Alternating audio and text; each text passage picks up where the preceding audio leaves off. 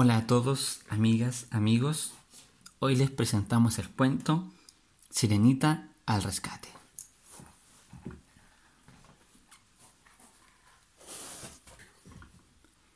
Sirenita y Eric eran muy felices juntos. Atrás había quedado la vida de la sirenita en el mar, pero ahora tenía nuevos amigos y todo un reino que cuidar.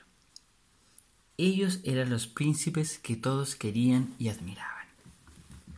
Un día, mientras paseaban por la orilla del mar, apareció el rey Tritón, padre de Sirenita y rey del mar, quien se veía muy preocupado. Hija mía, lamento traerte malas noticias, pero tu amigo el cangrejo Sebastián ha desaparecido. Al parecer lo han raptado.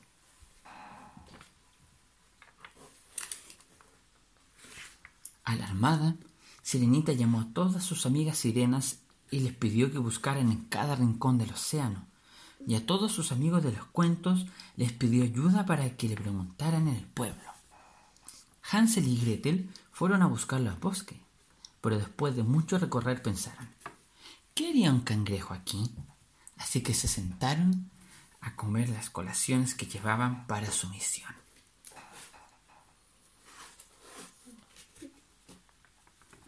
La bella durmiente, por su parte, se puso a buscar por todo el castillo. Recorrió todos los pasillos y habitaciones, pero fue tanto el esfuerzo que se quedó dormida en plena misión. El astuto gato con botas trató de interrogar a cada habitante del reino, pero cuando veían que un gatito estaba en su puerta, los niños se ponían a jugar con él y el gato con botas, a quien le encantaba jugar con los niños, olvidaba por completo la investigación.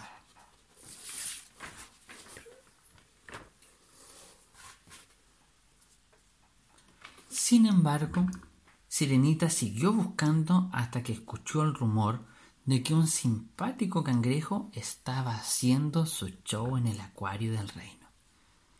El príncipe Eric y Sirenita salieron corriendo hacia allá, donde lo encontraron sano y salvo y de lo más contento con sus nuevos amigos del acuario. Pero Sirenita, aunque estaba feliz de haber encontrado a Sebastián, sintió mucha pena al ver que los nuevos amigos de Sebastián estaban tristes por estar encerrados tras los vidrios del acuario.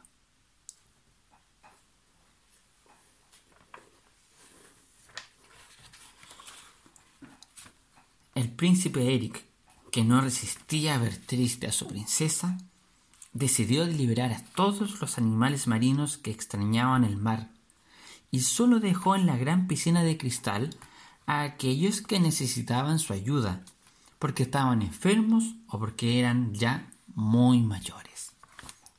Sirenita decidió que ella misma se, se ocuparía de cuidarlos y hacerles compañía, mientras que su gran amigo, el cangrejo Sebastián, colaboraba contándole sus alegres melodías.